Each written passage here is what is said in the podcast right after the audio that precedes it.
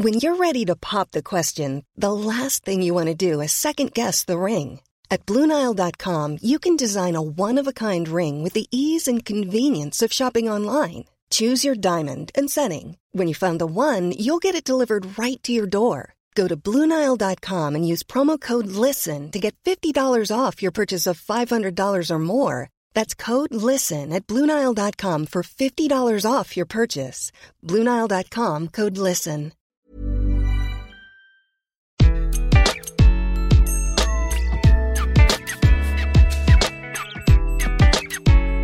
Bonjour, je suis Gaël Châtelain-Berry, bienvenue sur mon podcast Happy Work, édition du lundi. Une fois n'est pas coutume, je vous assure, je vais pousser un coup de gueule. Alors, il est gentil le coup de gueule, pas d'inquiétude, mais quand même, ça me tient vraiment à cœur. Je vais vous parler de déconnexion. Vous savez, le truc dont tout le monde rêve, mais que personne ne fait. En fait, le droit à la déconnexion a été instauré par la loi travail promulguée le 8 août 2016 et le droit à la déconnexion est entré en vigueur le 1er janvier 2017. Depuis, les entreprises, beaucoup d'entreprises ont fait des chartes en interne de déconnexion. Mais franchement, avez-vous le sentiment que depuis 2017, quoi que ce soit ait changé? Non?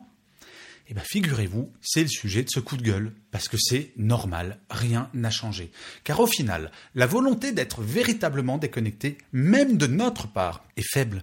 Sentiment de culpabilité si on ne regarde pas nos mails, peur de rater quelque chose d'important, et autant de raisons qui font qu'on ne déconnecte pas de sa boîte mail.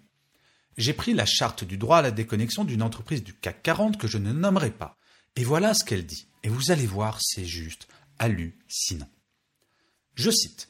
Un salarié ne peut être sanctionné ou pénalisé parce qu'il ne répond pas à ses mails pendant ses temps de repos, congés ou suspension du contrat de travail, sauf s'il s'agit d'une urgence ou de circonstances exceptionnelles nées de l'urgence de l'importance du sujet en cause ou de l'actualité. Alors vous n'y prêtez peut-être pas attention, mais moi je suis tombé de ma chaise. Donc en fait, dans la charte du droit à la déconnexion de cette entreprise, il y a une injonction à la connexion. Et oui, pour être certain qu'il n'y a pas une urgence qui pourrait me faire licencier si je ne lis pas ce mail, je dois vérifier ma boîte mail pendant mes congés. C'est ça que cela veut dire. C'est un non-sens. Il y a dans une charte pour la déconnexion une injonction claire et nette à rester connecté. On marche tout simplement sur la tête. Pour les plus vieux, oui, les gens comme moi qui ont commencé leur carrière avant que Internet et les emails soient inventés. Et oui, figurez-vous, cela existe encore, il y en a des vivants. Je suis là. Bref, quand je partais en vacances et que je racontais mes vacances à mes amis euh, après mon retour, qu'est-ce qu'on disait?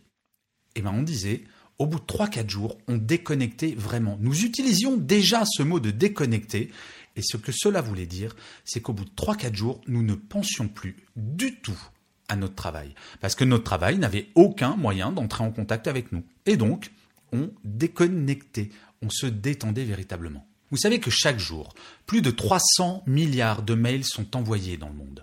Et cela augmente régulièrement. Et la période augmente cette tendance. Nous passons plus de 5 heures par jour à traiter nos emails, en moyenne. Mais quand pouvons-nous vraiment déconnecter? En fait, jamais. Je vous propose un petit exercice. Oui, cet épisode est décidément très original. Maintenant, je vous donne des exercices.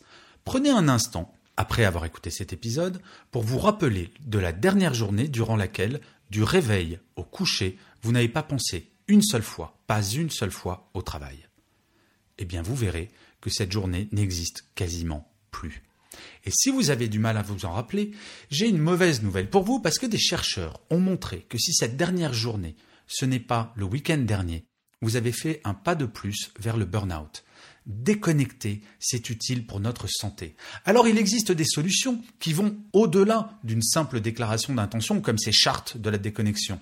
Je pense au groupe Michelin qui envoie un mail d'alerte à un collaborateur qui se connecterait plus de trois fois à sa messagerie en dehors des horaires de travail pendant un mois et il aura, en plus de ce mail d'alerte, si jamais il se reconnecte encore une fois, un entretien avec sa hiérarchie s'il continue. Je pense au groupe Daimler qui a créé en 2014 le concept de Mail on Holiday, littéralement message pendant les vacances. Cette opération consiste à effacer automatiquement les emails reçus pendant les congés de leurs salariés.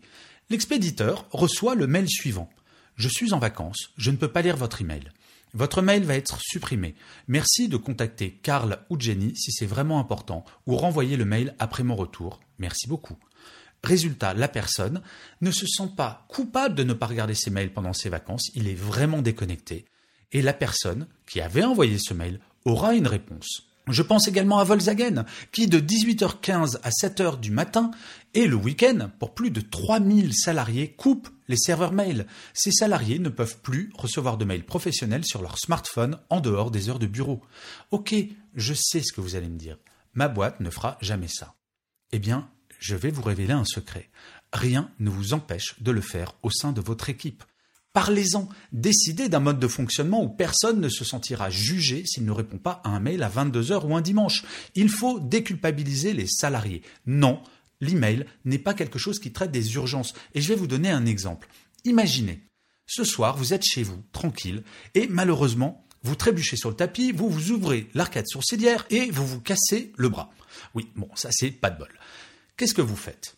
Il y a une urgence, on est bien d'accord. Et là, je vous donne deux possibilités. Première possibilité, vous appelez le SAMU. Normal. Deuxième possibilité, vous envoyez un email au SAMU avec marqué en objet urgent. Nous sommes bien d'accord que personne ne ferait ça. S'il y a une urgence, on s'appelle.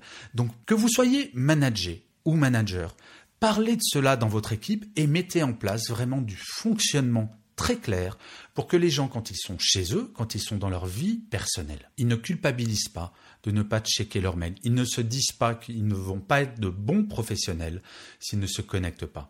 C'est vraiment un travail qui peut se faire au niveau d'une équipe. Déconnecter, ce n'est pas un détail. Pour commencer, je vais vous donner un deuxième petit exercice tout simple. Dès demain matin, essayez de résister à l'envie de regarder vos emails tant que vous n'avez pas commencé votre journée de travail. Il faut laisser votre vie professionnelle en dehors de votre vie personnelle et commencer sa journée juste après s'être réveillé, en regardant si notre boss ou si notre client nous a pas envoyé un email pendant la nuit parce que lui ne déconnecte pas, c'est vraiment pas ce que l'on appelle commencer sa journée du bon pied.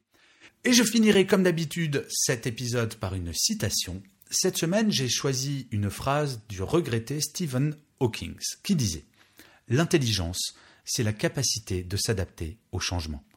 Je vous remercie mille fois d'avoir écouté cet épisode de Happy Work. Je vous dis rendez-vous au prochain épisode et d'ici là, prenez soin de vous.